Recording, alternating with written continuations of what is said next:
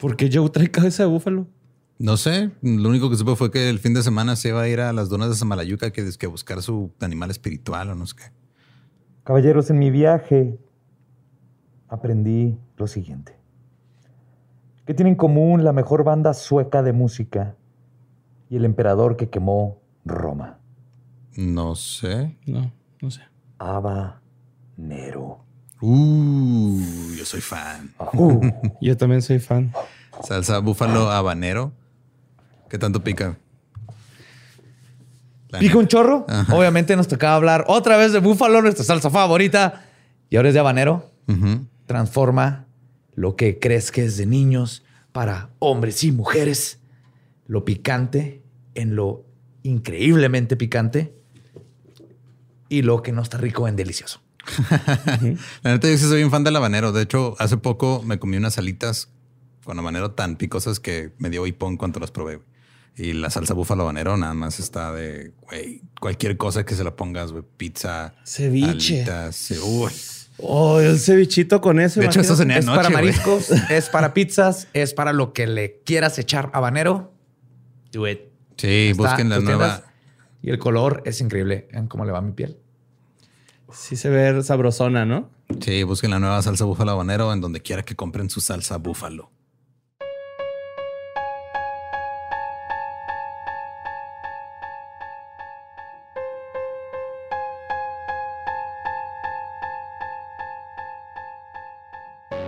Estás escuchando Leyendas Legendarias, parte de Sonoro y All Things Comedy Network. Eh, vol- volvemos de algo revolucionario. Sí, ¿no? Sí, La semana pasada fue revolucionario. fue revolucionario. Ok. Esta vez volvemos un poquito a, al, al true crime. Ok. True crime. Al crimen real que no involucra a un niño echándose petróleo solo. Ok. Muy. Sí, no, se fue. Ah, qué pinche triste, pero no. fue- Ah, perdón, Raulito. Perdón. Ajá, no. Luego le pido perdón con la Ouija. No, pero sí, tenemos ahí los true crimers, van a estar bien contentos. Sí, porque ya, ya hacía rato que no, ya que como un mes y medio. Pues casi desde agosto asesino, ¿no? no, quién sabe. No, no tanto. Ya no sabemos ni qué día vivimos. Ajá. No sé, yo todavía sigo, sigo bajando de la entrevista de Jason Reitman y todavía. Ay, güey, qué pedo, ¿eh? Ajá. Estaba así editándola y subtitulándola y llorando, güey. Sí, no mames. Yo no sabía que yo podía sudar tanto de las manos, güey, la neta, güey. Sí, llegó un punto en el que dije, güey, no mames, me va a dar un infarto o algo, ¿no? O sea, estoy sudando mucho las Yo manos. estaba no nervioso, pero. Es la primera vez que entrevisto a alguien que está así de... "Ah, ah, ah, ah", que le querían preguntar mil cosas. Ah, pensé que no, No, giddy. También andaba excitado, pero por otras razones. También es un hombre muy guapo. Eh, pero ya dejamos de hablar de pendejadas y vámonos al episodio. Los dejamos con el episodio 141 de Leyendas Legendarias.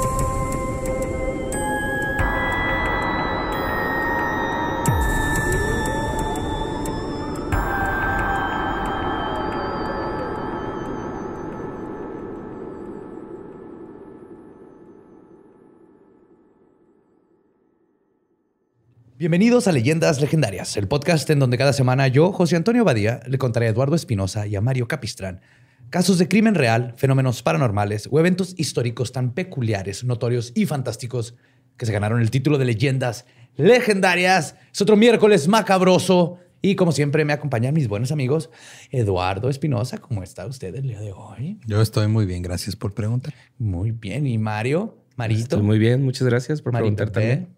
Eduardo. Dubet Ranferi.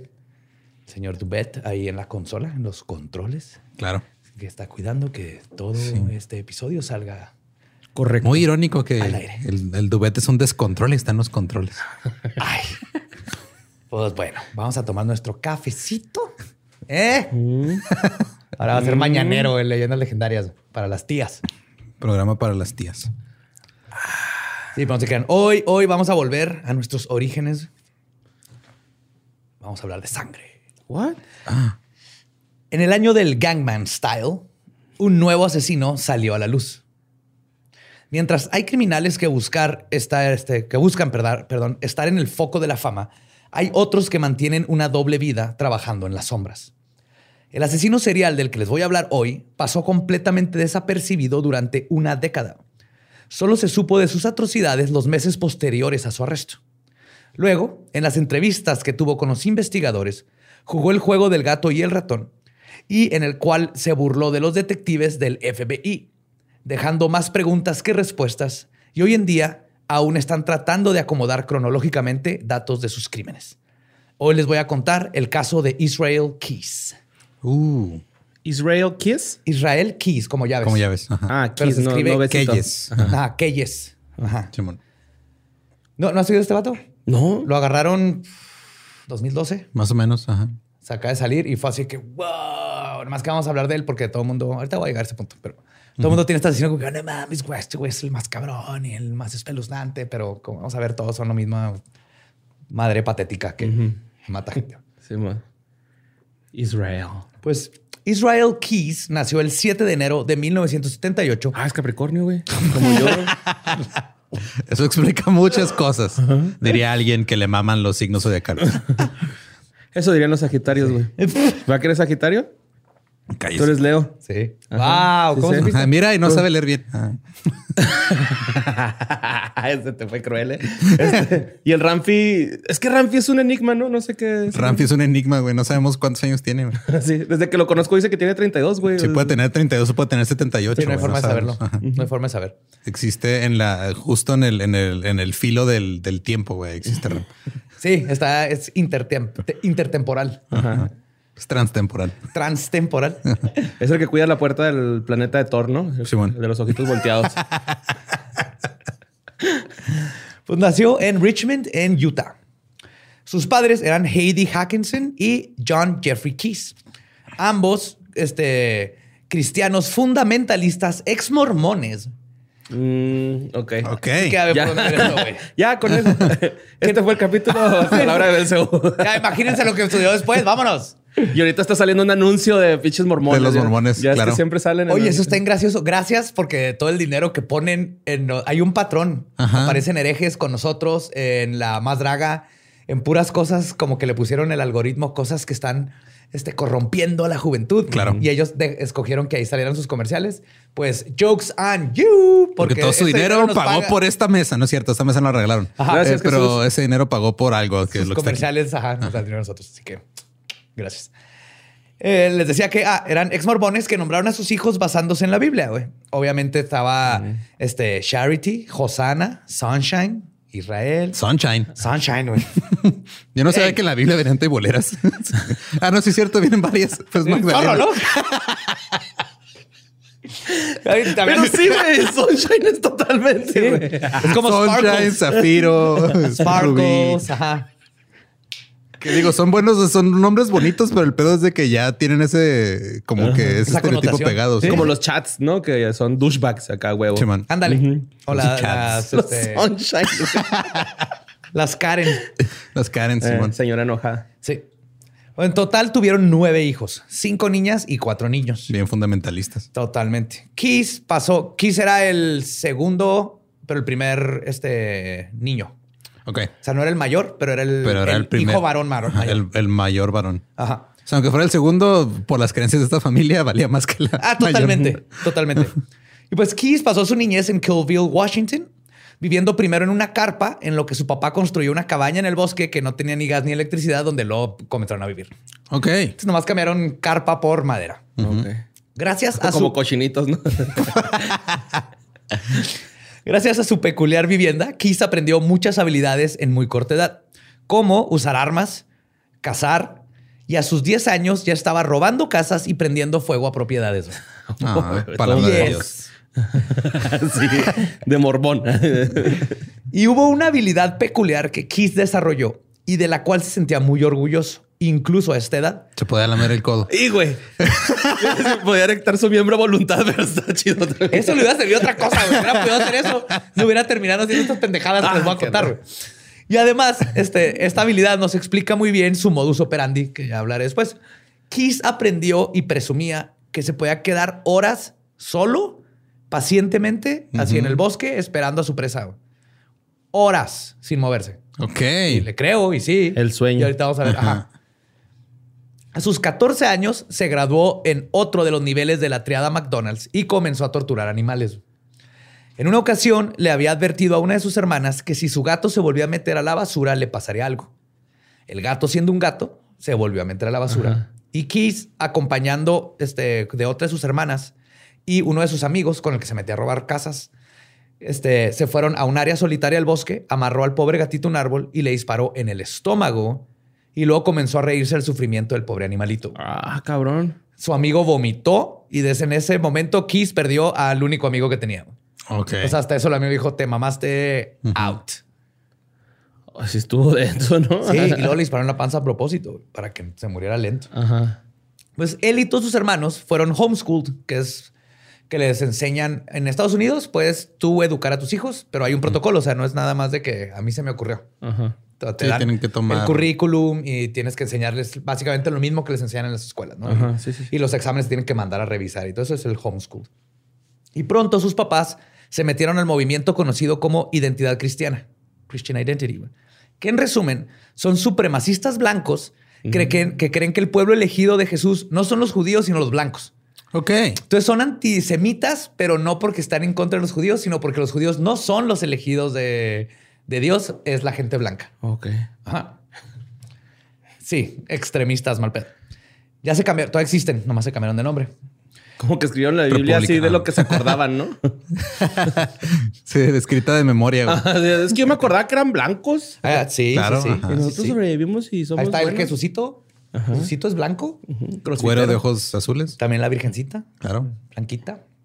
Pues entre 1995 y 1997, Kiss aprendió carpintería y construyó su primera cabaña a los 16 años. A finales de los 90, su familia decidió que ser cristiana ya no era lo suyo y mejor se fueron a vivir a una comunidad Amish. What? ¿Qué pedo, güey? Van, van de mal en peor, güey. No mames. O sea, va ahí botones y zippers, güey. Vámonos con los Amish. Ajá. Órale. Y justo lo que están pensando. Un amigo de la familia los describió como, y cito, cambiaban de religión como el juego de sillas. güey. Ajá. Pero, aunque la religión de los Keys cambiaba, lo que siempre se mantuvo constante fueron las estrictas reglas religiosas opresivas con las que la madre, Heidi, controlaba a sus hijos. Su fanatismo era tanto que los niños tenían que ver películas a escondidas en casas de amigos. No los dejaba ver tele, películas, oír el radio, nada. Porque además de que estaban prohibidas, también tenían prohibidos tocar instrumentos musicales porque Heidi decía que hacer eso, y cito, iba en contra de Dios. Pero Sí. pues hay alabanzas, ¿que no? No en, con ellos. En, ajá, en ciertas religiones no.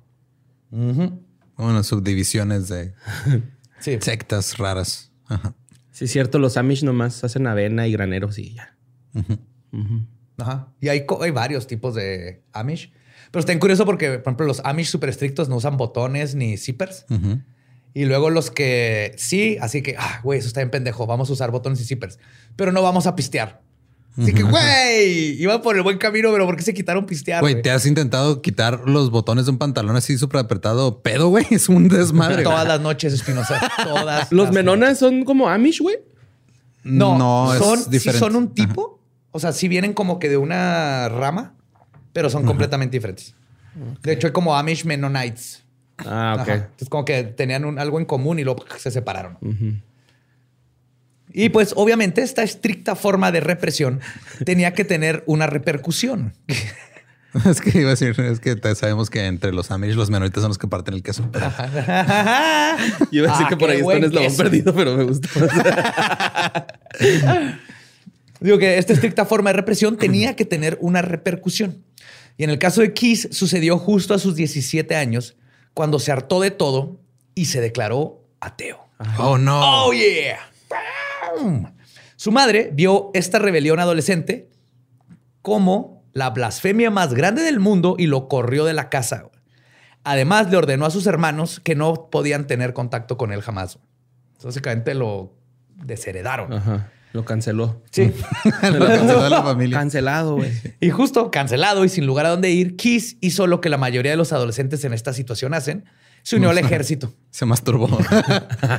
Empezó a hacer videos ahora en YouTube. Se unió al ejército el 9 de julio del 98. ok. Ok. Sirvió como especialista en la compañía Alfa del Batallón 5 en el Fuerte Hood, en Texas. Pasó tiempo en Egipto y en el 2001 fue dado de baja honorablemente. Fue por este tiempo que conoció a Tommy Hawkins en un sitio de internet y ambos se dieron cuenta que compartían el mismo, el mismo gusto musical por el new metal. Oh, no. no, mames. No, new metal nunca ha traído nada bueno, güey. No, güey. No, no, no. Si creían que estoy... Aquí ya, si creían que era un asshole. Ok. Keith era fan de Lacuna Coil, Slipknot, Papa Roach, Linkin Park. Y cuando nadie lo estaba viendo, hizo bass. Ok. Es un Luisardo cualquiera. Pero ¿qué empiezan a imaginarse qué tipo de persona es este güey? Le gusta el new metal, psicópata, sociópata. Ajá, sí. Imagínense ese. Quema casas por gusto, güey. Ese fan, sí. El 28 de enero del 2001, el domingo del Super Bowl, Tammy e Is, así le decía Tammy a, Israel, Is, hicieron una apuesta sobre el juego. El perdedor sería el esclavo sexual del otro por una noche. Kiss se puso a estudiar las jugadas y además era la chava con la que estaba saliendo. Ajá, sí, sí. Sí, sí. Kiss se puso a estudiar las jugadas y además conoce a todos los jugadores. No, es que, es que Borre está. Sí, yo pensé que tú era Tommy Hawkins. Ajá. Ajá, todavía pensé que estábamos hablando de Tommy Hawkins. Por eso ella, o sea, eran Tammy. Ah, Tammy, no Tommy. Tammy. ¿Y qué tiene, güey? No, pues es que está en el ejército, se me hizo cura, güey. No, ya se no, salió, no, ya del, salió ejército, Ya tienen otra novia. Ajá, se conoció en internet. Ok, Ajá. Tuvo que era otra un novia que cortaron y lo, pero Tammy Pensé que era un compita. No, no, no. Tammy. esclavo sexual. Eso me gusta. Sí, ¿Para está- dónde todo va? va sexy hasta aquí, güey. Pero Tammy, este, bueno, él hizo todas sus cuentas y bla, bla. Tammy eligió su equipo por quien tenía el uniforme y jugadores más atractivos. Y ganó. En esta ocasión, ella eligió a los Baltimore Ravens. Oh, ok. que- y yo igual, fue cuando salieron. Y Keys a los New York Giants. Los Ravens ganan 34-7 y Tammy reclama su premio, un baño de burbujas en tina. Esta apuesta terminó con Tammy embarazada. Ok. Ay, güey, pensé que iba a güey. No, no, no, pero sí cambió todo, güey. Tammy rápidamente se dio cuenta que no puedes confiar en un hombre que escucha la cuna Coil y Papa Roach. No. Y que además se tomaba, y cito, una botella de vino, un 6 y 38 shots de alcohol en una noche. ¿Y no le pasaba nada? O se ponía. Nunca la golpeó, pero se ponía bien mamón. Ok, sí, pues. Sí. Pero el problema con Keith no nunca, era... nunca la, la- la golpeó, pero se ponía a decirle los nombres y las historias de todos los miembros de Slipknot todas las noches. que estaba Se peor. ponía a tocar el bote de basura No, el güey que se jala, jala con la nariz de payaso. Ese güey está bien cabrón porque mira, Mira, el también. Pinocho, el Pinocho. Es que tú no sabes, está mira. Twist. y aparte Corey Taylor tiene otra banda. ¡Cállate! Este. Ah, le digo que el problema con Kiss no era tanto que era un alcohólico funcional, jock, nu metalero, closetero de Ace of Base. El secreto más oscuro de Kiss estaba aún por ser revelado. Este animal solo hizo una cosa bien en toda su vida. Embarazar a su mujer. No. Esto fue esconder su verdadera naturaleza por décadas. Ay, güey. Y esto, y es por esto que la historia del monstruo que es Israel Keys se cuenta mejor desde su arresto, ya que solo a partir de este momento se conoció el verdadero rostro de este asesino, que había pasado desapercibido y que gracias a estos hechos salió a la luz las barbaridades de este idiota numetalero y lo que estaba cometiendo. Entonces, en este voy a contar la historia del... Hasta aquí se casó, tuvo una hija, súper buen papá, fuera de que escuchaba New Metal, que, perdón, Pues es que digo, hay, o sea, Está culero, güey, la neta. Está culerón. O sea, es la verdad. Sí fue el, mira, los noventas es la mejor época, es la última época buena que tuvo el mundo antes de. es que yo tengo la, Y2K. ya, ya lo hemos platicado de que siento que el grunge le hizo, o sea, Nirvana le hizo lo mismo al hair metal que The Strokes le hizo al new metal, güey. Nos salvó de ello. güey. Sí, totalmente. y qué bueno. Pues bueno, vamos a ver cómo sucedió todo, cómo se destapa todo la historia de este pendejo. El primero de febrero del, 2000 del ve- 2012, en el pueblo de Anchorage, Alaska, Key salió de su casa en su troca marca Chevy y manejó hacia el Home Depot, que estaba a 15 minutos. Eran las 7 de la noche. Ya había hecho este trayecto a lo largo de la semana. Y venía para echarle el ojo a una pequeña cafetería llamada The Common Grounds. Muy buen nombre. Ajá. Sí, o sea, Common Grounds también es como de áreas, o sea, tierras comunes, pero al mismo tiempo Grounds es de granos de café molido. Common Grounds. Ajá. Es un juego de palabras bien lindo. Está bien, muy bonito. Después de un tiempo, Keith decidió asaltar el lugar. Lo que parece una mala idea porque era un negocio local, diminuto, en medio de la nieve y a la mitad de la nada. Pero Keys no pensaba demasiado en sus motivos. Se imagínate, en el estacionamiento era como un kiosquito en medio del estacionamiento, con su drive-thru y una entradita, un pasillo. Se estacionó en el estacionamiento del Home Depot, al lado del IHOP, agarró su termo, unas bridas de plástico, o sea, corbatillas o zip ties, su lámpara de cabeza y su revólver Taurus calibre 22. Además, traía un escáner policiaco pegado a la oreja. Key salió de su camioneta y cruzó la calle para entrar a la cafetería. Esperaba que la que la atendiera, fue, que la que la atendiera fuera una chica de 18 años que había visto antes. Y aparte, él sabe que todos estos negocios cercanos trabajaban chicas jóvenes que estaban solas. Y él lo sabía perfectamente porque siempre andaba checando. Poco antes de las 8, Keith entró, le acercó su termo a la barista y le pidió un café americano. Ella era descrita como una chica joven, chaparrita, bonita y su nombre era Samantha Conan. Israel Keys estaba esperando el momento exacto para cometer su robo mientras veía a la chica moverse en su espacio de trabajo. La movilidad de la chava era muy pequeña, era menos de un metro cuadrado. Entonces, un kiosquito. Una barrita, sí. Sí. Cuando ella le dio su americano muy amablemente, Keys sacó el arma y le dijo, esto es un asalto. Ella se aterrorizó y alzó las manos. Luego le dijo que habían cámaras en el lugar. Ok, esto es un asalto, no va a pagar por este café y se va.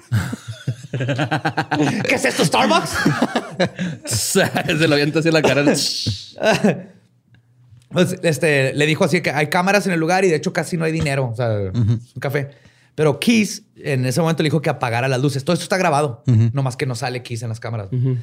Le ordenó que apagara las luces. Por una razón que se desconoce, junto al apagador estaba un botón de pánico, pero Samantha nunca le, nunca le picó. Nunca le picó. Otra vez le picó y no servía, no sé. Pero no sabía es lo mejor, güey. ¿Quién sabe?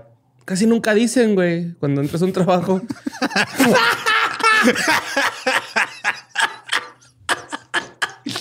Ah, es cierto, había un botón de le hubiera dicho, ah, la chava. es que, yo, sé de qué está hablando Borra. Es que yo una vez en un jale, acá está acomodando unos archivos o algo, güey. Y luego pues vi ahí un botoncillo y ya me daba ansia o ansiedad, güey, así de que qué es esa madre, güey. Y la piqué y luego acá de rato llegó un chingo de shotas así, güey. Ay, güey, ¿qué pasó? alguien activó el, la, alarma silenciosa, ajá. El, pues acá me, como que me medio sordié, güey. Disculpa, es un botón. Pues sí, a mí me pasó parecido. me gusta como, no, pues que ves, no te dicen para qué es. sí, me estoy decir, eh, güey, mira, si pasa algo, ahí está ese botón, güey. Sí, Ajá. Yo cuando me atropellaron a los seis años, me llevaron pues, al hospital y pasé la noche para que vieran que no me fuera a morir de la concusión. Y este, había un botón también y no me aguanté y le piqué. Y era el de las enfermeras. Entonces no soy, no, ¿qué pasó? Y luego pues entraron al cuarto y me hice el dormido. que me asusté. Está chavillo, ¿no? Ajá, seis años creo. Y cuando trabajé en Trebly, güey, también le piqué, pero ese porque no, no me fijé. O sea, estaba acá pendejeando y lo piqué sin querer. Me traicionó mi subconsciente. Pues bueno, ya la tiene ahí adentro del café, luces apagadas. Le pide el dinero a la caja registradora. Y cuando Samantha hizo esto, eh, Israel dijo que se arrodillara y procedió a amarrarle las manos con las corbatillas de plástico. Keith se puso, se las puso atrás. Uh se puso detrás de la caja registradora y usó su lámpara de cabeza para registrar el lugar. Vio unas llaves y le preguntó a Samantha dónde estaba su auto. Uh. Ella le respondió que no tenía, que su papá iba a ir a recogerla en media hora, que era verdad. Pero esto no se lo esperaba. Keith no quería usar su propio carro en el secuestro. Y a pesar de que él podía saber si la policía estaba a camino a Common Grounds por el escáner policial que traía, este, se estaba desviando de su plan completamente. ¿Cómo es esa madre? ¿Como un chicharito qué? Traía, el chicharito con el, radio en el ah, cinto y traía como los chotas. Es que hay uno que te pones acá, pero va un radio okay, escáner. Entonces, este, aún así procedió a meterle servilletas en la boca a Samantha y le dijo que iban a dar un paseo. Y verán, el Israel tenía dos reglas fundamentales para sus ataques. Nunca cazar cerca de su casa y nunca usar su propio vehículo para llevarse a las víctimas. Esto siempre lo hizo, salvo en esta ocasión. Y en el caso de Samantha, rompió ambas. Además de que estaba atacando a alguien en su propia ciudad, Key se dio cuenta que Samantha no tenía carro propio y cuando ella le imploró que la dejara ir porque su papá venía en camino a recogerla, no le importó tampoco. O sea, todo estaba saliendo en contra de lo, de lo que era, pero que siguió. Samantha le dijo esto porque era verdad. Y como una forma de intentar ahuyentar al ataque, este, le empezó a decir, ya, ya no tarda y mi novio también, pero Kiss no se inmutó. De hecho, le dijo, y cito, perdí el control. podrías, podrías decir, me sentía algo invencible, había algo con ella, con la forma en que reaccionó que me hizo querer seguir con lo que estaba haciendo. Hijo de su puta madre. Sí, güey. Los dos recorrieron el estacionamiento. Extrañamente, él vio una cámara Canon como de 300 dólares tirada en el piso al azar. Ahí estaba tirada. ¿Sí? Y se agachó a recogerla. Güey. Todavía se tomó. Traía una chava secuestrada y se tomó el tiempo de, ¡uh! Una cámara. Güey. Pero aquí aprovechó Samantha para zafarse y salir corriendo. Sin embargo, él ganó el control pegándole con su. Con la cacha. Con, la, ajá, con el revólver en las costillas. Y volvió a amanecerle de muerte y prosiguió a abrazarla y le exigió que se tambaleara un poco mientras caminaba, como si estuviera ebria. Ajá. Y así caminaron hasta la camioneta de Israel Keys. Y aquí es importante, nunca dejes que te lleven a una segunda locación. He estado leyendo así de que del FBI, de policías. Grita, patalea, hasta... No hay nada peor que te puedan hacer ahí en el momento que en otro lugar. O sea, es mejor que te maten ahí. Y hay evidencia y gente pelada, güey. Que, que te lleven a otro lugar donde tienen el control y donde saben perfectamente qué hacer. Entonces, nunca dejes que te lleven a una segunda locación. Sí, y nunca dejen sus cámaras Canon de 300 dólares en un estacionamiento random. Debe ser un vato tratando de atrapar a un asesino en serio. Ah, shit, fire. Sí, eso, nunca. Que gritar, morder, rasguñar, quedarte con evidencia por todos lados. Pues el temor de Samantha actuó en beneficio del asesino. No volvió a hacer nada para tratar de escapar. Se quedó paralizada. En el carro, Israel le dijo al oído, y cito, no quiero lastimarte, pero esta calibre 22 está cargada y es muy silenciosa. Te puede matar, así que no me tientes. Mm. Ah, ah, uh. Israel. Una vez en el carro, Kiss se percató de que Samantha no tenía su celular. Así que se regresó al kiosco por el celular. De Samantha. Sí. El estacionamiento no estaba vacío. Un par de extraños estaban al lado de su auto. Buscando una cámara Canon, güey. sí, ¿no? ¿Quién sabe? Pero ah, y Samantha reflexionó, o sea, ahí tuvo que haber pensado si gritaba por ayuda, pero no se arriesgó. ¿Por qué, güey? Y obviamente no es su culpa. Miedo, pero es el miedo. Es, es casi cierto, ¿no? Luego muchos dicen, ah, mira, traigo este filero para por si me asaltan y luego te congelas cuando claro, te Claro, claro. O sea, no, para nada es culpa de Samantha, nada, pero te da una impotencia o sea, lo, que puede lograr el miedo y cómo no sabes cómo vas a reaccionar. Y todo iba tranquilamente para el asesino. Sin embargo, se dice, le subieron los huevos a la garganta ya que iba en el carro, cuando dos policías se pararon a un lado de él en un semáforo. Él no esperaba eso. Había un festival al otro lado del pueblo y toda la policía se supone que iba a estar allá. Por supuesto, Samantha también debió haber pensado en tomar el riesgo, pero su secuestrador la tenía tan aterrorizada que no dijo nada. Los polis iban con la ventana hasta abajo. Quizá sabía por el escáner que llevaba, eh, que llevaba en el oído que no estaban buscando una adolescente desaparecida aún. Nadie la había reportado.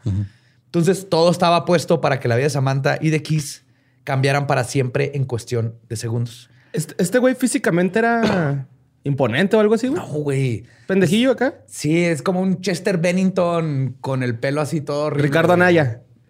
Flaco, no, más alto que Anaya, ajá, pero con pelo. Ricardo Anaya con pelo. Ok. Más jodidón como, el de alcohólico. Ok. Sin embargo. Ricardo Anaya, con Felipe Calderón. El semáforo pasó a verde y los policías siguieron su ruta. Israel pensó en qué hacer después. En su casa estaba su familia. Su hija de 10 años, de seguro ya estaba dormida, pero su novia se dormía después de medianoche. En todo el camino le había estado marcando, le habían estado marcando al celular a Samantha. Justo como este güey lo había planeado. Y la razón por la que se arriesgó a volver por el celular es porque era algo que él hacía. Le mandó mensajes a las dos personas que le hablaron, el novio y su jefe del café. Mm. Le respondió como si ella estuviera encabronada de que la estuvieran molestando y les dijo que necesitaba un tiempo. Dijo, no va a volver, necesito un tiempo, tengo que pensar, vaya, no me hables.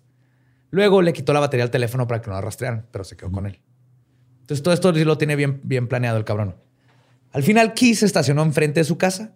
Como todavía había un par de personas caminando por ahí, paseando en la noche o sacando el perro, él hizo lo que mejor sabía hacer y lo que más le daba placer. Se esperó pacientemente un par de horas con su víctima en el carro. Finalmente, cuando dieron las 2 de la mañana, decidió salir del carro con Samantha. Había muchísimo frío, estaba nevando. Israel Keys se la llevó a su cobertizo, que ya estaba listo para su víctima. Ese mismo día, antes de salir, había dejado dos calentones prendidos para que estuviera calientito. Y había puesto una carpa de plástico de 9 por 12 pies que cubría todo el piso. Ah, hijo de la verga. Se iba a dar vuelo, ¿eh? Sí, ya lo tenía. Y está su casa y a un lado está el shed. güey. Pero era de esos de, es mi man cave, no te metas a mi man cave. y la esposa no sabía ni qué chingado estaba pasando. Como el que quiere armar el borre, güey. Como el mío, güey. Anda buscando un cobertizo borre ahorita, güey. Ya me preocupé. por si alguien tiene uno de sobra. Ah, sí, me sobran cobertizos. Ahí te mando uno, güey. Cobertizo usado. Pues sí, este güey era Amish, güey. Tenía que saber hacer cobertizos. Sí. Para inmovilizar a Samantha, la amarró del cuello con una cuerda que atornilló a la pared. Luego le volvió a amarrar las manos, esta vez por enfrente, para que ella pudiera fumar o usar una cubeta que había dejado como excusado. Y luego la dejó eh, con una cama de esponja y una cama de dormir, un sleeping bag, perdón, una bolsa de dormir. Y luego le dijo, y cito, te voy a poner cómoda, solo siéntate aquí, pero voy a traer el escáner policial en mi oído. Así que si escucho que alguien reporta gritos provenientes de aquí, yo voy a llegar antes que la policía. Además, para estar seguro de que en caso de que gritara, nadie la escuchara, Israel puso su snoo metal a todo volumen, güey. Oh, fuck. Sí, como otra forma de tortura. Sí, pobre Sam. Yes. Luego le pidió a Samantha su dirección y su tarjeta de débito. Samantha le dijo que su tarjeta estaba en una camioneta que compartía con su novio y que estaba estacionada enfrente de su casa. Keys usó Google Maps para saber la ubicación de la casa y luego condujo hasta el hogar de Samantha, abrió la troca y se robó la tarjeta de visa de débito y la licencia de conducir que estaban en una cartera en el visor del pasajero. Sin embargo, el novio, Durante Tortolani, que seguía despierto por la preocupación. O sea, ya para este tiempo el papá, el jefe y el novio estaban buscándola. Ajá. Escuchó la puerta de la troca cerrar, salió y logró ver a Keys, o más bien un- una persona con un hoodie negro, y le gritó, ¿te puedo ayudar con algo? Keys estaba preparando su cuchillo en caso de que tuviera que usarlo. Pero antes de que pasara cualquier cosa, el novio de Samantha regresó a su casa para pedir ayuda para no ir solo y Keys se peló. Salió corriendo. Puto. De ahí llegó directo a un cajero automático para ver si la contraseña que le había dado Samantha era correcta. Cuando vio que sí, regresó a su casa. Keys entró, se sirvió una copa de vino. Luego, sigilosamente entró al cuarto de su novia, que ya estaba dormida, y tomó un pañuelo morado de uno de sus cajones. Bajó de nuevo, tomó una lámpara de cabeza y se regresó al cobertizo. güey. Samantha seguía relativamente tranquila, muy probablemente una combinación de pánico y la idea de que sería liberada, ya que Keys le había dicho que todo era para pedir un rescate. Y justo cuando Keys entró, lo primero que le preguntó Samantha fue, y cito, ¿todo va bien? ¿Pudiste contactar a mi papá para que él te diera el dinero al rescate? Keys le dijo que Simón, que todo estaba bien. Luego amarró a Samantha boca abajo. De nuevo, o le- la, desam- la desamarró, la puso ahora boca abajo y volvió a atornillar cuerdas en las paredes. Y usó el pañuelo morado para amordazar, amordazarla. Después de inmovilizarla, Keys le dijo en el oído, y cito, sabías que esto iba a pasar. Le cortó la ropa y abusó sexualmente de ella. Cuando terminó, Samantha le preguntó que si la iba a matar. Keys se quedó callado ominosamente, así que la joven asustada intentó lo que fuera para mantener a su abusador contento, para que no la matara. Le dijo que si le hacía un blowjob. Y Keys le respondió, y cito, eso suena como una buena forma de que me termines arrancándome el pito. Para este cobarde, esto es justo lo que quería, güey. sentir el poder absoluto sobre su víctima güey, y ver el miedo que tenía. Después de estas palabras, Keys tomó la cuerda que tenía Samantha alrededor de su cuello y comenzó a apretarlo. Y cito, cuando ella estuvo quieta durante varios minutos, agarró otra cuerda de nylon y la ató a las ataduras de cables alrededor de su cuello. Luego usó la cuerda para colgarla de un estante cercano, manteniendo la parte delantera de su cuerpo elevada del piso para mantener la presión sobre su cuello. Satisfecho con lo que de que estaba lo suficientemente posicionado, terminó su copa de vino, se puso los pantalones y regresó a casa para ducharse. Así de frío. Con la esposa y la hija de 10 años durmiendo a un lado. Ajá. Después de esta horripilante acción, Keys entró a la casa, despertó a su hija, alimentó a sus perros y revisó que su maleta estuviera lista. Luego regresó al cobertizo, bajó el cuerpo de Samantha, lo enredó en la lona y lo dejó en un recón metido en un gabinete. Cerró las puertas del cobertizo y les puso candado doble. Regresó a su casa y le habló un taxi. La familia Keys lo tomó para ir al aeropuerto donde viajarían a Houston y luego a New Orleans para de ahí tomar un crucero de dos semanas por el Caribe que había reservado meses antes. No mames. ¿Y ahí lo dejó, güey? Ahí lo dejó. cadáver? Ahí dejó el cadáver. El 18 de febrero, Keys robó el Banco Nacional, el, el Banco National Bank of Texas en la ciudad de Ashley, en Texas. Luego regresó ese mismo día a casa con planes para el cuerpo de Samantha. Pero como su hija estaba ahí, tuvo que esperar. Al siguiente día se dispuso a deshacerse del cuerpo, pero el cadáver estaba congelado y tuvo que desmantelar todo el gabinete para poder sacarlo. Tomó la ropa, la carpa y la bolsa de dormir y quemó todo en la chimenea de la casa. Luego limpió el piso con cloro, puso otra lona en el piso y armó una mesa donde puso el cuerpo de Samantha y prendió los calentones para descongelarla. Tenía un nuevo plan. Oh, yes. Pero antes de esto, practicó necrofilia con el cuerpo. Ok. No mames. Sí, es kiss, güey. Es. ugh. Después, después de tener sexo con un cadáver, fue a recoger a su hija a la escuela y la llevó a dos targets diferentes para comprar una cámara Polaroid y, este, y el rollo, porque en uno no tenían rollo. Y anda con la niña. Luego, ya regresó a la casa con la hija, la acostó a dormir. Al día con el cuerpo de Samantha Ahí a un ahí lado. a un lado. Al día siguiente recogió a su novia, que estaba fuera de la ciudad, y la llevó a casa. Y luego fue a Walmart a comprar maquillaje, aguja e hilo de pescar y unos periódicos de la basura, lo que agarró de un lugar donde reciclaban periódicos. Regresó al cobertizo y pasó tres o cuatro horas maquillando el cadáver de Samantha para crear la ilusión de que seguía viva. Y cito, el proceso fue lento porque se necesitaron varias capas de base para tapar los moretones y sangre, pero luego se veía demasiado maquillada y tuve que quitar todo y comenzar de nuevo. Después, Viendo tutoriales de Yuya, el güey en YouTube.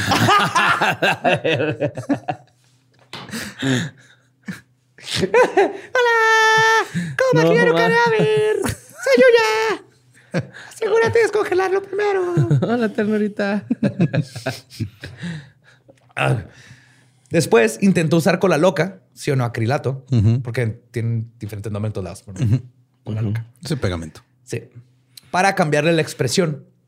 Cuando esto no funcionó, tomó la aguja y el hilo de pescar, lo pasó por debajo de una ceja, a través del cartílago de la nariz, y de nuevo por debajo de la otra ceja, y luego apretó el hilo para dar una expresión como si estuviera frunciendo. Ya en el Lin May, ¿no? Esta- Sí. Oye, güey, pero ¿por qué seguía así? ¿Era como su trofeo? ¿Qué verga era? No, ahorita ves. Está todavía. Ahorita ves. Ya Ok, no. va empezando, va empezando. Sí. Ah, hijo de puta. Tiene otro plan que no es lo que piensas, pero está todavía más culero, güey. Cuando Kiss quedó contento con el makeover, le tomó una foto a Samantha, escribió una carta máquina y usó el periódico que tenía la fecha del 13 de febrero para escribir una nota de rescate donde pedía que depositaran 30 mil dólares en la tarjeta de débito de Samantha. güey. O sea, todo lo hizo para que crean que seguía viva y todavía chingar a la familia, no solo con la idea de que su hija seguía viva, sino, Sino quitarles dinero. Todo esto lo depositó dentro de una bolsa de Ziploc que puso dentro de otra bolsa de Ziploc. Y ya con la nota lista, Kiss la dejó en el Connors Bog Park, que es un, un parque para perros, debajo de un póster que decía, y cito, por favor ayúdenos a encontrar a nuestro perro Albert. Luego, usando el celular de Samantha, le mandó un mensaje a su novio para avisarle dónde estaba la nota, la cual fue encontrada por la policía de Anchorage.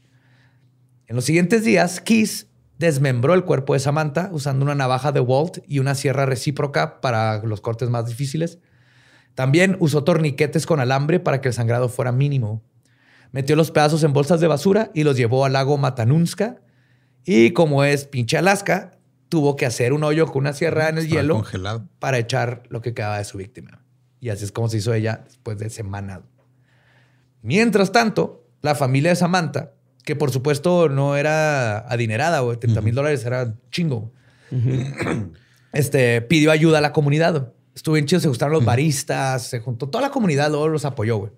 Y eventualmente lograron poner el dinero en la tarjeta de Samantha. Lentamente, iban, de hecho iban poco a poco, güey, pero no tenían forma de saber que sus esfuerzos eran en vano. güey. Es que esto, güey, que les, les dio esperanza. Sí, güey. culero, Estuvo güey. bien ojete, güey. Pero el narcisista necrófilo o FIFA sabelotodo Israel Keys había cometido dos errores fundamentales que lo verían perder todo.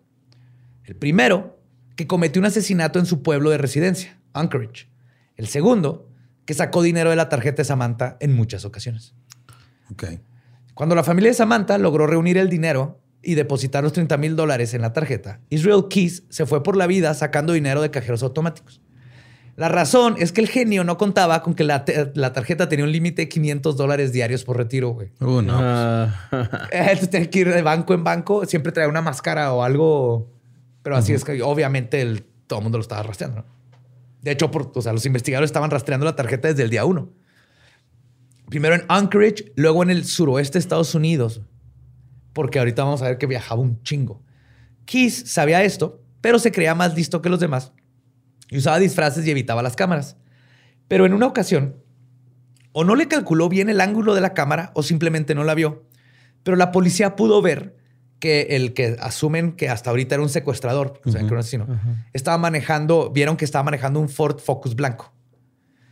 Entonces, el 13 de marzo, aproximadamente a las 7 y media de la mañana, el oficial de la patrulla de caminos, Brian Henry, vio un Focus blanco en el Hotel Quality Inn.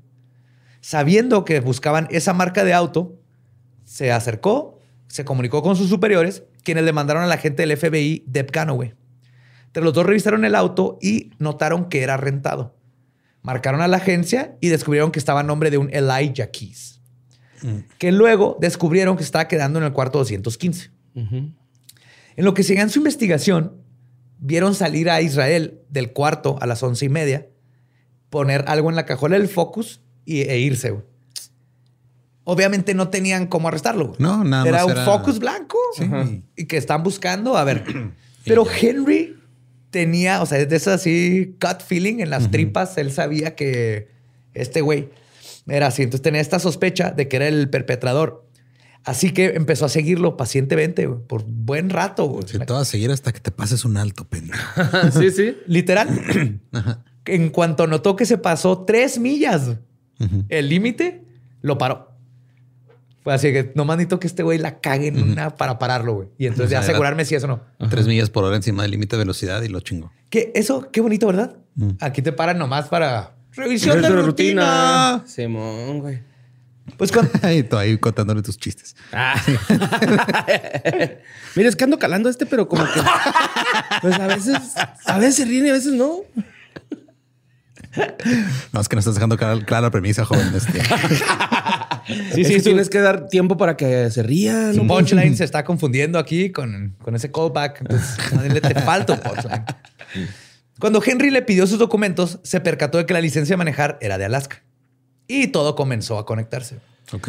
Luego Henry, ya, ya todavía más así de que a huevo que este cabrón, lo empezó a presionar un poco más, haciéndole preguntas como, ¿qué haces hasta acá? ¿No? ¿Qué te trae a esto? Está en Texas.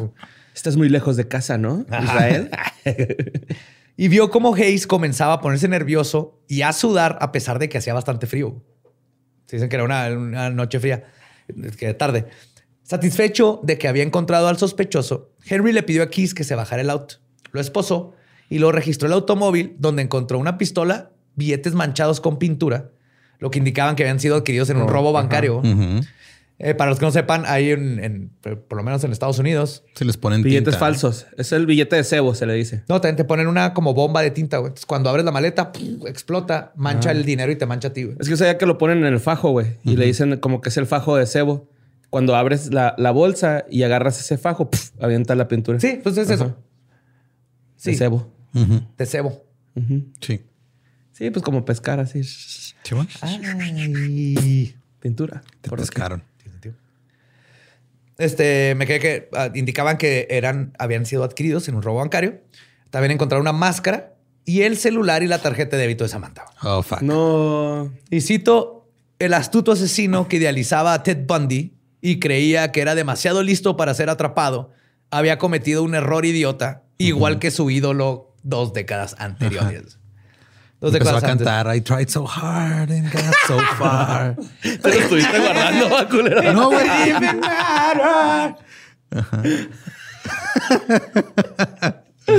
Nadie se guarda esa rola. No, no, por favor. O cantó Nuki. Pues, Israel Keys fue acusado en ese momento de fraude y fue llevado al, de regreso a Anchorage, porque es lo único que tenían. Fue entrevistado por los agentes de Jeff Bell y el agente especial Steve Payne del FBI. Cuando le preguntaron sobre Samantha, Keys les dijo de forma pretenciosa que les contaría toda la historia, pero solo si estaba con ellos el detective Toll. Cuando los agentes le preguntaron por qué solo contaría su historia a Toll, Keys contestó, porque así soy. Ok. Así soy, güey. Ay, güey. Porque así soy. Mm, qué diferente. Ah, uh, ah, uh, ah. Lo que también era Keys era un patético narcisista en busca de atención, pero preocupado por su imagen. No lo hagas, Borre.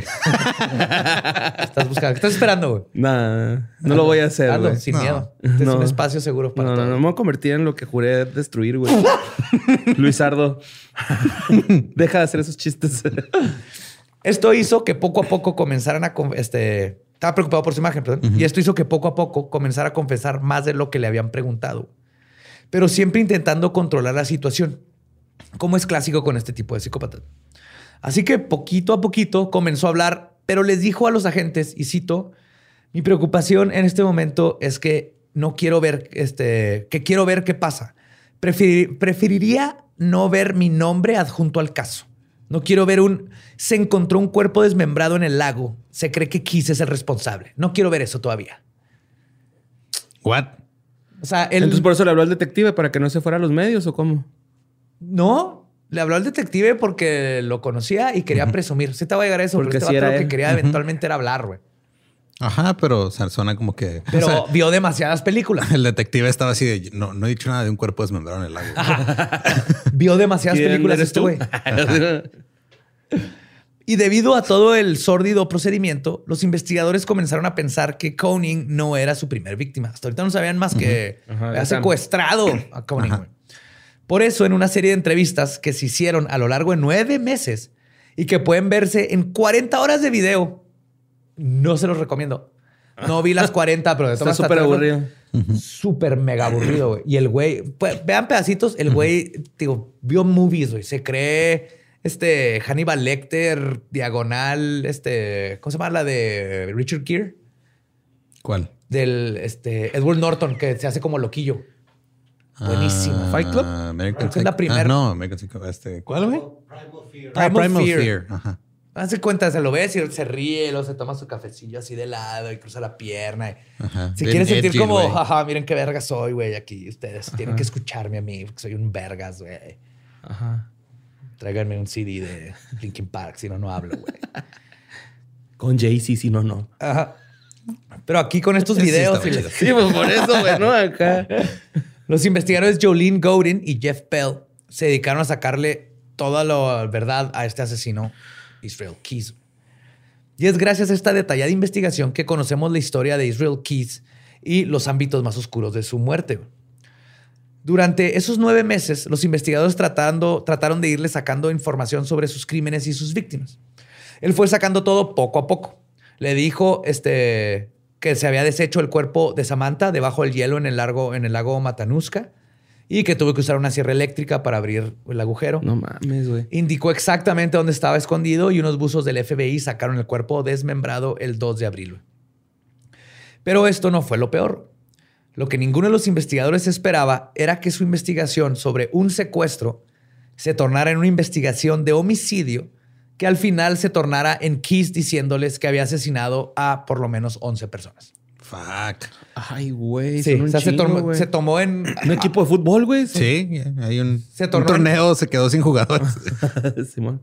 ¿Qué avionazo. crees? Agarramos una sesión en serie sin querer, güey, buscando a lo que creíamos que era un secuestro. Ajá. Cuando Es que llegué buscando oro. Sí. Llegué buscando cobre y encontré oro. encontré oro. Pues cuando le preguntaron cuánto tiempo llevaba viviendo esta doble vida, él respondió mucho tiempo, 14 años. En estas entrevistas es donde Keys produjo toda la historia de su infancia que les conté al principio. Y es donde los agentes se enteraron de muchos datos que este perdedor que se creía antagonista de Batman, porque él creía que era como Un Joker. un Joker, güey, pero que no era más que un pendejo con complejo de superioridad.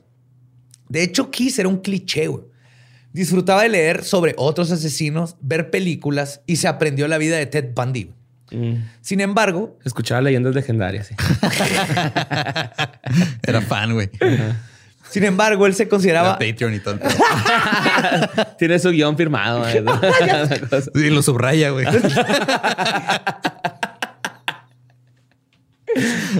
en rojo donde Badía se equivocó, güey. Así de la palabra. Ah, yo Aquí se equivocó el Joe. Sin embargo, él se consideraba mejor que todos los demás asesinos. Y no quería que pensaran que estaba copiando a los otros asesinos famosos. Y de hecho, él no se consideraba a sí mismo un asesino serial. güey. Él, es- él estaba por encima de todo. ¿Qué se Ah, consideraba? asesino artesanal, ¿no? Artesanal. Un new killer. New Killer. Así No, no dice, pero Ajá. Nu Killer. Ajá, de new killer con NU. Y con, metal. con un blaut en la U. Me- me- nu Metal Killer. New Metal Killer. Pero como vamos a ver, no solo era un asesino serial, sino que era igual de predecible, cobarde y fanfarrón como todos sus predecesores. Israel Keys admitió en una de sus entrevistas que su primera víctima fue una adolescente, de la que, y cito, abusó sexualmente y de forma violenta. Según el agente Jolene Godin, fue en algún momento entre el 96 y el 98 en el estado de Oregon. Keys recordó que la chica tenía entre 14 y 16 años. La vio en una lanchita inflable en un río, la secuestró, abusó de ella y luego la volvió a poner en, la- ¿En el barquito? en el barquito de ir. Y de hecho, los investigadores trataron de encontrar. Sí, era una- un inflatable raft. Los investigadores trataron de encontrar una denuncia de violación en esos tiempos, pero nadie lo había reportado en ese momento. No mames. Sí, no, no lo reportaron. Esos son los problemas más grandes. Por eso hay que hacer como que las víctimas se sientan a gusto. Bueno, pero no había forma de que esta víctima pusiera denuncia, ¿no? Más que los familiares. Sí. Se ha desembocado, ¿no, güey? O- No, se fue porque el mismo Kiss dijo, y cito, este, tenía intenciones de matarla, pero no lo hice. La dejé ir. Ah, sí estaba viva. Sí la dejó ir. Ajá. Pero de todas maneras no tenían, no hicieron el reporte. Entonces no había forma de conectarlo directo para... Bien traumatizados, güey. Y de la cantidad estimada de posibles víctimas, solo hay tres que se pudieron confirmar que fueron de Kiss. Él les dio pedazos dispersos de información a los investigadores y ellos más o menos pudieron armar un rompecabezas, para conocer su racha asesina. Y lo, más, lo que más aterrorizó a los agentes era su modus operandi. Se supo que Kiss comenzó a hacer viajes random güey, a lo largo de todo Estados Unidos. Además, sus víctimas eran completamente aleatorias. No tenía patrón, patrón ni localidad específica. Era casi imposible agarrarlo si no hubiera sido por esto. No lo hubieran agarrado. Kiss mataba a una víctima en un estado, cruzaba al otro para deshacerse del cuerpo, luego se regresaba a ese estado para dejar el carro que rentó y lo desaparecía del área. Y te estoy hablando de que de Alaska se iba a Texas y luego ahí mataba a alguien, se cruzaba a Nuevo México, lo dejaba, se regresaba a Texas, volaba otra vez a Alaska y luego volaba a Washington y luego hacía lo mismo y luego... Qué deprimente que un asesino en serie pueda viajar más que uno, ¿no? O sea, viajes de trabajo, güey. Que ¿no? pueda manejar, güey, ¿no? Así en diferentes carros. Ay, ay, no, chapas. Lo que sí es que al parecer Kiss tenía una línea que no cruzaba y eran niños. Dijo, nunca atacaba a niños o gente con hijos, porque él mismo tenía una hija. Che, Pendejo, que no sabía que retorcido, eran güey. hijos de alguien, güey. Esas personas no, sé, no se puso a pensar es en una eso. pinche hipócrita al decir eso. Sí, está bien pendejo, la neta. Lo creepy y que sorprendió a los investigadores fue de su modus operandi, es que específicamente visitaba campamentos y localidades aisladas y eso tiene sentido, ¿no? Se iba a pueblitos chiquitos. ¿no? Pero antes de viajar planeaba sus golpes meticulosamente. Viajó a casi todas las regiones de los Estados Unidos desde el 2004. Buscaba a sus víctimas y armaba kill kits, donde ponía en una cubeta dinero, armas y herramientas para matar, deshacerse de los cuerpos y las enterraba cerca de donde ya había escogido a su próxima víctima. A veces uno o dos años antes de atacar. Ah, cabrón. ¿Se acuerdan que les dije No que esa cosa de tener paciencia era Sí, algo como que barrio, güey. Sí. Que Entonces ahí veía- tienen armas clavadas. Decía, aquí eventualmente va a volver. Entonces enterraba ahí de una vez una pistola, todo lo que iba a necesitar. Y se iba. Después de un año todavía decía, ¿sabes qué? Ahora voy a ir ahí donde... Y no tenía que viajar en el avión con sus pistolas, nada. güey, Ya tenía todo ahí. Hace poco vi un TikTok de unos güeyes que enterraron una botella de whisky, creo, donde iba a haber un festival y luego Ah, Ajá, sí, entraron al festival. entró al festival y la sacaron, güey. Y eso, eso se me hizo bien bonito. Es muy diferente a lo que es este güey. Totalmente diferente. No. O sea, es como que la misma, la misma cosa con diferente objetivo. Ese es un trunk kit y estoy orgulloso de esas personas. Y de hecho encontraron algunos de estos hit kits o kill kits en Alaska, Nueva York, pero este, Sin usar. sin usar. Ah. Y él admitió que tenía en Washington, Wyoming, Texas y Arizona. Güey, qué extraña vida de haber llevado este güey. O sea, de. Cabrón. De andar solo enterrando estos kits y luego, por ejemplo, me tripié mucho con cuando fue a entrar el cuerpo al lago. ¿Te, ¿Te, imaginas? Es una escena, güey, así como. Ya estoy siendo muy poético, pero la neta me imagino la escena así de lejos y. De la nueva temporada de Dexter. Ah, maybe. Pues pasa algo parecido. pero sí. Sí, güey. Acá y en Fargo. Así con... Ah, Fargo también, ajá. O no sé, güey, Breaking Bad cuando anda el Walter White allá en lo último. Ya si no la vieron es su pedo. pero sí, güey, ¿no? ¿Qué pedo, güey? Pues Kiss contó que, y cito, su rutina era volar a algún pueblo, rentar un carro y manejar cientos de kilómetros para encontrar víctimas. Hacía sus escondites en lugares estratégicos y cerca de donde planeaba cometer sus asesinatos. Pero él sí no quería ser agarrado, ¿verdad? O sea, él quería morirse así. Ahorita, ahorita voy a decir exactamente. No mames, es que pedo. Y durante todo este tiempo también está robando bancos, cuéntense. Ajá. O sea, no, no más robó uno. O sea, sí, pues robó está, varios Está bien, güey, no hay pedo, güey. O sea, para justo. Hay que tener hobbies, güey. O sea, también hay que tener hobbies. Sí, se tiene que entretener en algo, güey. O sea, uno no puede andar ah, todo el día. Estaba jugando Guardians of the Galaxy en mi compu. ¿Tú qué hiciste ayer? Ah, fui a Nueva York. Un banco. Escondí una cubeta y una cuchilla. Sí, fui a hacer un hoyo. No la nada. Estaba escarbando, güey, nomás. Ah, pues Kiss era silencioso, solo usaba armas cuando él lo consideraba completamente necesario para matar, porque siempre lo usaba para este, amenazar. amenazar. Pero siempre prefería estrangular a sus víctimas. Israel Keys, siendo un asesino del tipo poder control sádico sexual, sentía un inmenso placer al ver a sus víctimas estar indefensas y sufrir. Finalmente, después de cometer sus crímenes, abandonaba el área geográfica de inmediato y se iba a donde jamás lo buscarían, Alaska. Además de Samantha, Alaska. Alaska. Unos pingüinitos. Y Dinarama. no hay pingüinos en Alaska. ¿Sí, cómo no? No llega Marinela hasta allá, güey. O Ricolino, ¿cuál es? Los mató El puro mamut. Sí, güey. Mire, mamut. Kiss admitió haber matado a cuatro personas en Washington. Al buscar a Kiss en el archivo, no encontraron antecedentes penales, fuera de que una vez fue citado en el condado de Thurston por manejar ebrio y sin licencia. Okay. Las autoridades buscaron todos los casos de gente asesinada o desaparecida en Washington e intentaron ver cuál podría estar ligado a Kiss, pero hasta el momento no ha habido mucho éxito en esta misión. Kiss también admitió haber asesinado a una persona en el estado de Nueva York y a una mujer en Nueva Jersey en abril del 2009. A ella la enterró, según él, cerca del lago Topper y a la otra víctima en algún lugar del norte. Además, en estas épocas también cometió otros crímenes menos graves que matar y violar. Como les decía, sus viajes no los financió con su negocio de contratista que tenía, sino como un par de robos en bancos en Nueva York y Texas. De hecho, Kiss tenía el sueño cliché de que se moriría durante un tiroteo con la policía, güey. no mames. Ese era su, que es como decía que él se iba a venga Juárez, güey. O sea, ¿qué anda haciendo allá? porque obviamente, claro que no quería morirse. Ahorita vamos a ver. la otra se agarró un shape por mi casa, güey. De hecho, nos estábamos Dani y yo, bien cabrón. Y obviamente él decía que él robando el banco es cuando le iba a pasar, iba a salir. Y de hecho, Keith siempre llevaba sus dos armas durante sus asaltos. Este, tenía su 22, que, usaba la 22 porque pues, te hacen menos daño y está más, silenciosas y más chiquita. Es la que usaba Warner, ¿no? La 22 también. También tenía una 22. Ajá. Sí, es una valilla acá. Sí, no tiene kick. y, pero siempre trae una más heavy duty de 100 rondas para, en caso de salir, tirarse ahí con la policía. GTA. Entre las víctimas confirmadas de Israel Keys se encuentran Bill y Lorraine Courier, una pareja que vivía en Essex, Vermont. Justo apenas iba a preguntar si solo mataban mujeres. No, no, no importaba. No importaba. De hecho, cuando habló de este asesinato que cometió en el 2011, Keys hizo un par de bromas.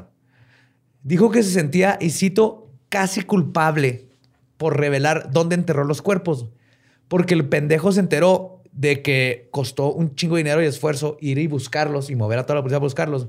Y luego dijo, y cito, debía haber cerrado la boca como diciéndoles, ah, ya los hice gastar lana, güey, por decirles dónde maté a un pendejo, güey. Es un pinche douchebag. Le hubieran pegado, güey, tantillo. Douchebag. Se le andar pegando, ¿no? Pero, pues lo que sucedió en este caso es que el 2 de junio de ese año, Keith voló a Chicago, rentó un carro y condujo más de mil kilómetros para llegar a Vermont. Pasó al lado de una carretera donde había escondido un kill kit dos años atrás. Y se preparó y siguió manejando.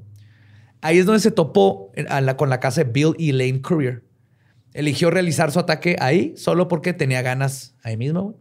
Y también porque vio que no tenía ni perros ni niños. No le gustaba que hubiera perros ni nada para que no tener No hicieron problemas. ruido. A la medianoche, Keys cortó la línea del teléfono desde afuera de la casa y entró desde el garage. Ahí hizo lo que llamó un ataque bomba, así lo dice él. Bomb attack. ¿Como kamikaze o qué? Corrió hacia la cocina, sí, y llegó hasta el cuarto de la pareja en una misión que solo tardó segundos de hacerlo. Bill de 50 e Elaine de 55 despertaron asustados y vieron un hombre vestido de negro con una lámpara en la cabeza apuntándoles con una pistola. A la pareja, como lo hizo con Samantha Coning, y les preguntó si tenían armas y dinero. Keith se robó un arma que guardaba Lorraine, sus celulares, y luego obligó a la pareja a meterse a su propio auto. Y los llevó a una granja abandonada que había encontrado antes. O sea, ya la había, este, Ya sectoreado. sí. Amarró a Bill a un banquillo en el sótano y dejó a Lorraine en el auto. Cuando regresó por ella, Lorraine se había escapado y trató de correr por la carretera, pero él la tacleó y la arrastró hasta su una habitación, una habitación en la casa, donde le amarró las extre- extremidades a una cama. Bill comenzó a gritar y citó, ¿dónde está mi esposa? ¿Dónde está? Y intentó zafarse de sus ataduras. Y de hecho casi se zafa. O sea, se le zafó una y luego en lo que amarró una se le zafó al otro, güey. Aparte un pendejo de caricatura, güey. Ujú. Pero cuando va a Israel, eh, vuelve a bajar, lo ve y este, le dijo a los investigadores, y cito, eso me encabronó que se haya soltado. Porque me gusta que las cosas funcionen como yo quiero. Y yo lo tenía todo planeado. Lo tenía todo para llevar a cabo. Pinche tontas, güey. ¿no? Ese güey. Pues cuando Keys encontró a Bill sin sus ataduras, el asesino perdió el control y lo golpeó con una pala antes de matarlo a balazos. Keys regresó a la habitación donde cortó la ropa de Lorraine con un cuchillo y abusó sexualmente de ella. Luego le estranguló, pero solo lo suficiente para que perdiera la conciencia. Luego Keys, que les digo que es lo más patético y asqueroso del mundo, lo que quería era llevar a la gente a lo peor. Así que primero llevó a esta señora al sótano para que viera el cadáver de su esposo y después de eso, de este último método de tortura, la estranguló hasta su muerte. O sea, todavía le hizo sufrir más. Para deshacerse de sus cuerpos, Keys les echó Drano, que era lo que siempre... De hecho, en sus skill kits, ¿sabes? Tenía Drano, que es este, que es cuando se tapa el excusado. Los echó en una esquina del sótano y los escondió debajo de una pila de escombros. Luego Keys manejó su, el auto de los Courier hasta un estacionamiento donde estaba su propio carro y cambió de vehículo y se fue. Nunca se encontraron los cuerpos del matrimonio Courier. El agente Bell especuló que Keys dijo tantos detalles sobre este asesinato porque ya tenía varias pruebas en su contra. Además de tratar de rastrear todos los crímenes cometidos por él, también consideraron importante entender por qué alguien haría algo así. Y en el caso de Keys no hay complejidades al respecto. No hay que entender nada sobre su familia, ni su niñez, ni cualquier otra cosa. Keys no racionalizaba el porqué de sus actos. Simplemente era como un niño malcriado que creía que era mejor que todos los demás y que además sentía que sus crímenes lo hacían superior a todos. Esa es la razón por lo que le hacía Keys. El uno más que tú. Sí, totalmente. ¿Cuánta gente has matado? Pues he matado uno más que Uno tú. más que tú, güey. Y en paracaídas, güey. A los 11, en el aire. Sí, sí. Un saludo, Cheche. Y el ejemplo perfecto de su mamonés y lo poser que era es cuando los investigadores le preguntaron directamente por qué había hecho todo esto. Y Keys contestó, y cito, mucha gente me pregunta por qué. Y yo digo, ¿Por qué no? ¿por qué Hijo no? de la verga, güey. Ya me cabronó más. Como influencer, ¿no? Ah, ah, uh. Mm, batita, mm, batita, mm, batita. Sí, güey. Así. de- oh my God, güey. Ah. Chiquis pendejote, Meco, güey. Según la investigadora Monique Doe, Si dan ganas de ponerle una vergüenza al güey. Sí. Su motivación principal era el placer. Sus atrocidades fueron las cosas que más disfrutaba hacer. El agente Bell añadió, y cito, Israel Keys no secuestró y mató a gente porque estaba loco. No secuestró y mató porque le dio una deidad, este, le dijo una deidad en su cabeza o porque tuvo una infancia dura. Israel Keys lo hizo porque le sacaba una increíble cantidad de placer. Por meco. Así como un adicto siente placer por las drogas. Y sí, y más este cabrón. Y tenía la espera, o sea, pues se puede esperar dos años. Puede hacer, nomás era el de repente como que, eh, soy más vergas. Se hubiera metido heroína nomás, güey. Yes. Se ha hecho un favor a todos. También especuló que Kiss era la primera vez que hablaba de sus asesinatos, esta vez que estaba confesando. Y tiene sentido que se jactó de todo porque una persona tan narcisista y necesitada de atención como lo era Kiss, quería que supieran lo malo que era. Y aquí es donde soltó todo, porque él quería el crédito, güey. Eh, eh, tenía miedo que lo cacharan, obvio. Sí, pero que quería que supieran quién era. güey. Por eso aquí ya cuando dijo pues ni pedo, se sentía como que estaba en control y empezó a contar todo. Y como era de esperarse de un sociópata, Israel Keys no mostró ningún tipo de arrepentimiento. Probablemente lo único que lo anclaba con la realidad y le daba un semblante de humanidad, de humanidad era la relación con su hija. Porque todo el mundo sí decía que era un super papá, igual que Pandy. La única petición que le hizo a los investigadores del FBI es que la relación de sus actos no fuera publicada en la prensa ni en los medios. Y cito, y cito, lo que más me preocupa es que mi hija siga con su vida. No quiero que escriba mi nombre en la computadora y le aparezcan todos mis crímenes. Pues, ¿qué crees? No los hagas, pendejo. Haber pensado eso antes de que tu hija sabe exactamente el tipo de pendejo que eras. Ni disfrutó el Gangman Style, la niña, yo creo. No, le chingaron Gangnam Style porque fue el año que se... que bueno, o sea, el papá. Gangman Style nos chingó a muchos, va, pero. A todos. Ajá, pero. Pero, o sea, hay, hay- hay muy poca gente que empieza a llorar cuando lo escucha. Sí. Eh, sí. porque les desbloquea recuerdos específicos. Yes. Oye, pero entonces, ¿por qué se ensañó tanto con Sam, güey? O sea, Es que eso hacía con. Ay, güey, se ensañó un chingo con el matrimonio también. O Bueno, sea, sí, era- sí. era- Pero era acá- creo mierda, que este porque como que tuvo más complicaciones. O sea, ¿no? no, Eh, Yo creo que sí hubo algo de Sam que la quiso tanto, o sea, que, que la quería, que rompió sus reglas. O sea, sí, y llevarla a la casa Ajá. y a, a su cobertizo. O no será que a lo mejor ya se estaba. ¿Desquiciando? O sea, no, no desquiciando, sino que como no lo habían agarrado, ya se está tomando Es más lo libertades. más o sea, probable, sí. Que le decía, "Ah, me la pelan, ya lo puedo hacer y no me han agarrado. pasa hasta con ahorita". todos los asesinos en serie. No se, todos, se volvió más este altanero, güey. se estaba pasando de como, verga ya. como BTK Descuidado, o. Ted Bundy. o- Ándale, descuidado. Se descuidan, se creen invencibles y es cuando los, los Estaba pasando de verga. ¿Sí? Al principio de la investigación, los funcionarios del FBI acordaron retrasar los esfuerzos para procesar a Keys para así minimizar la cantidad de atención de los medios. O sea, cuando les pidió esto Keys, dijeron, Simón, pero síguenos diciendo cosas. Pero todo esto cambió, este... Ah, perdón, todo esto a cambio de que hablara de los crímenes. Sin embargo, Keys cumplió prácticamente este, su parte del trato como que a medias. güey. Como ya les dije, dio detalles muy ambiguos de todo lo que hizo. Sí habló de esta pareja que se sabe que ese sí puede ser. Y en varias ocasiones, este, nomás decía que se, iba a suicidar y que no quería esto. Y está tratando de, de controlar toda la pinche retórica. Y Keys tuvo su última entrevista a finales de noviembre del 2012. Ahí dijo, y cito, ya perdí el interés en el proceso legal. Ok. Son unos injustos. Exacto, ok. Sí, ándale pues. Ándale pues, ya, Está bien, mijo, ya te- sí, mijo, ya te vimos, ya. Vete la pendejo. ¿Quieres que te bajo Topic? Te bajo Topic. Con una camisa de la cuna No, Coil. ya venden cosas de Adventure Time, ya no es como antes. ¿Dónde está la cuna Coil? Ya venden ropa de colores. Ya venden. Simón. Cuando el FBI lo amenazó con mover el caso a una audiencia con más cobertura mediática, Keys ya no se inmutó. Y cito, el problema es que no tengo peticiones particulares. No hay nada que puedan ofrecerme en este momento y me doy cuenta de eso ahora. En total, se estima que Keys asesinó a unas 11 personas. Pero en una investigación del FBI se descubrió que el asesino hizo 35 viajes entre el 2004 y el 2012. Ay, cabrón. Ok. O sea, unos para planear, otros para. Ah, es lo que vamos a ver. Ok. La razón por la que se estima que fueron 11 es por algo que pasó justamente el 12 de diciembre de 2012. Israel Keys fue encontrado muerto en su celda de Anchorage. Se había cortado las muñecas y se estranguló con una sábana enrollada antes de siquiera llegar a su juicio. güey. Yes. Yes. Claro, güey. Ujú. Este pendejo güey, Motherfucker. ni siquiera, güey. Con una rola de Vanessa de fondo. güey. Su batería en llamas de Vanessa. A ver, venga. Oh. La cosa es que debajo de su cuerpo había una carta de cuatro páginas empapada en sangre. Le escribió con sangre, güey. No mames, güey. Es que, Sí, güey. El texto era ilegible, pero los investigadores pudieron mejorarla en un laboratorio. En una... Escribía bien culerote. güey. Claro, el borre en su libreta. Sí, güey. Sí, como yo. En una... Qué pedo. ¿Estás bien, güey? Desayunaste un chingo de tocino. ¿eh?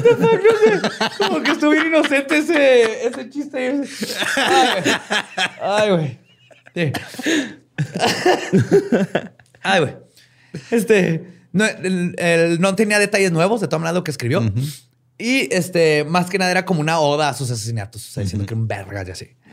Y no dio mucha información sobre este, nada más. Sin embargo, el asesino dejó una última pista antes de morir. Dibujó 11 calaveras, así en, diferentes hojas. Y debajo de una de las calaveritas estaba escrito: Somos uno. We are one. We are Venom. Ajá. Pero ahí no acaba su expresión artística. Como Kiss era súper edgy, también dibujó un pentagrama con una cabra. Güey. Ok. Pues que le gustaba Slipknot, ¿no? El Iowa era una cabra. Ajá. Y por el momento el FBI sigue buscando conectar a Keys con otros crímenes. Uno es el de Julie Harris, de 12 años, que desapareció de Colville, Washington, el 3 de marzo de 1996. Tenía dos piernas postizas y sus prótesis fueron lo único que fue encontrado después de su desaparición. Ok. Pero se sabe que Keys, entonces de 18 años, estaba en el área. Ok. Otra víctima de interés es Deborah Feldman, de 49 años, que desapareció el 8 de abril de Oh, 2009. estos fueron los earlys de este, güey.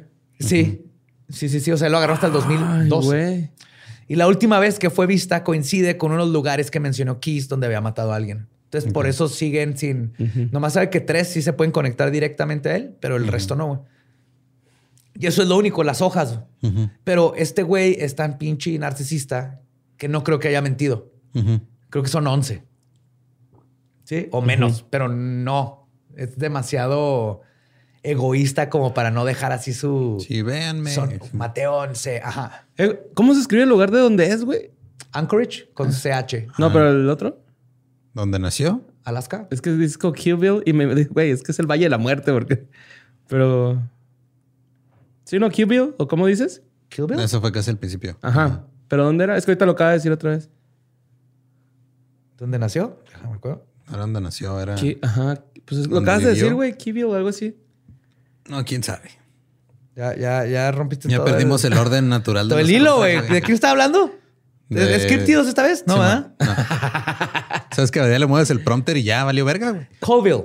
Cold Bill. Ok. De frío. Cold. C-O-L, Bill. Ah, ok. De Cold. col Bill. de lechuga, que Ah, no es la lechuga que te pidió tu mamá antes de te regresa a comprarla. Ok.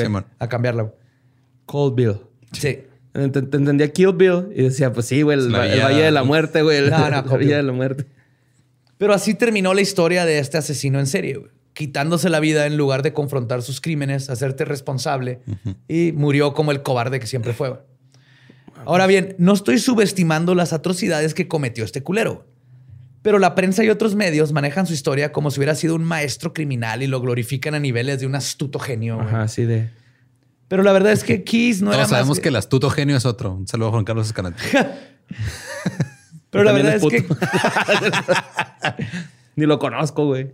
Keys no era más que un sociópata berrinchudo que causó mucho dolor a personas y familias solo por sentirse poderoso, cuando en realidad solo era un hombre solitario y egoísta que cayó por su propia arrogancia. Se hubiera vuelto diputado, güey, si quería hacer eso. Y esa es la historia de Israel Keys. Pues como que te dan ganas de ponerle un vergazo, ¿no? A alguien. Totalmente odio. Buscando. ¿Qué me ve, pinche rama? No, aquí yo salgo perdiendo, güey. Así que ahí nos vemos. No, pero sí, como que te dan ganas de verguearlo, ¿no, güey? Acá. Ay, totalmente, güey.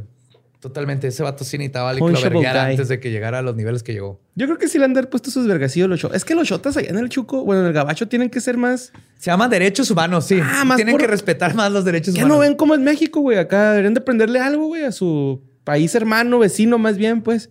El problema es que aquí toca a todos, güey. Sí, hecho, pero- yo creo que el 99.9% de los que reciben abusos policiales no, no, se los merecen. güey. Nada más en las costillas, güey, donde no se ve, donde no se vea. En las plantas de los pies también les pegaban. ¿no? Ah, es horrible tortura. Ajá. En las nalguillas, como el que se caga, güey. Ese, ese me cae muy bien. Ese ve que se hace Es popó. el video que nos unió a Borja y a mí como Sí. amigos. Sí, sí, me Le dan un acuerdo. palazo a un vato y gran, es una popó caga. así. me hice, dice el güey. Perdón, güey, pero es que me viste en Oh. Ay, güey, pues a nosotros nos pueden seguir en todos lados como arroba leyendas podcast. Y a mí me encuentran como ningún Eduardo. A mí como Mario López Capi. Me encuentran como El Va Diablo. Nuestro podcast ha terminado. Podemos irnos a pistear. Esto fue palabra de Beelzebub.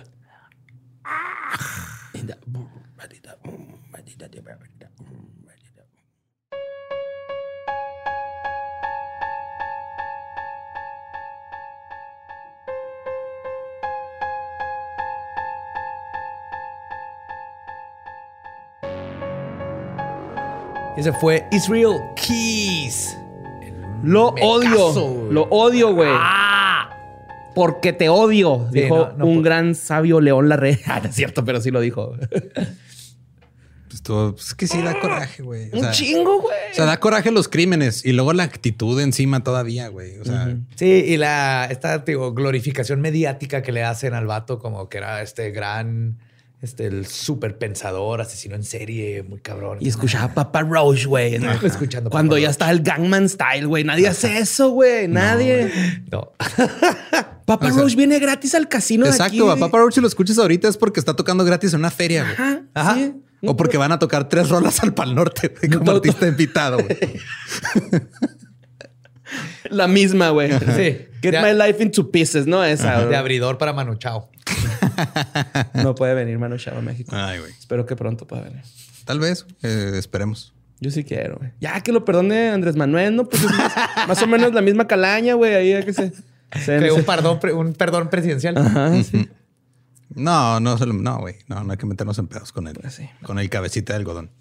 Porque esa cabecita de algodón, güey, no aguantaría Arctic Fox. No. De plano, no. O sea, y se vería súper bien, güey. pero no, güey, no. O sea, Arctic Fox lo rechazaría así, ¿no? Imagínate, verde, café en medio y lo rojo, güey. La bandera de México, güey. Café. Verde Sí, pues, la- café. en medio, nada más, así Sí, o como sea, el águila. un, un, un puntito. Hay doradito, puedo usar así como Ajá. Puedes mezclar colores y amarillito todo. para que Ajá. la aguilita. Ajá. Verdecín más. para que Ajá. se vaya el viborón. No, no se crean. Los tintes de Arctic Fox no dañan animales y no tienen posturas políticas. Pueden ponérselos como como quieran. Muy bien, Arctic Fox. Sí, como debe ser todo. Ustedes nada más decolórense el pelo, les va a quedar chingón. Píntense. Ajá, lo pueden comprar en Sally o en Amazon. Hay presentación mediana o grande. El chico, pues ahí se los dejo. Medallas también vamos a estar otorgando. ¿Por qué me albureé solo, güey? Exprésense. Exprésense con su cabello y ropa y la forma en que asustan a sus tías. Así es. Prepárense, vanse preparando para Navidad para ir a visitar a sus tías con así pelo de colores. O la barba. Yes. Para el No, el Shave, No- No Shave. November, güey. Te dejas la barba, te la coloras, te la pintas. Yo hice eso el año pasado. Sí. ¿Quién hizo eso? Yo hice eso el año pasado. Sí, cierto, verde, va, te la pintaste. Era como azul verde. sí. Ajá. Sí, hablando de No Shave November, es No Shave November. Acuérdense, chicos, revísense las bolas. Así es. Y este nos escuchamos la próxima semana con yes. más cosas. Pinche Israel Kiss puto, güey. Lo odio a la verga, güey.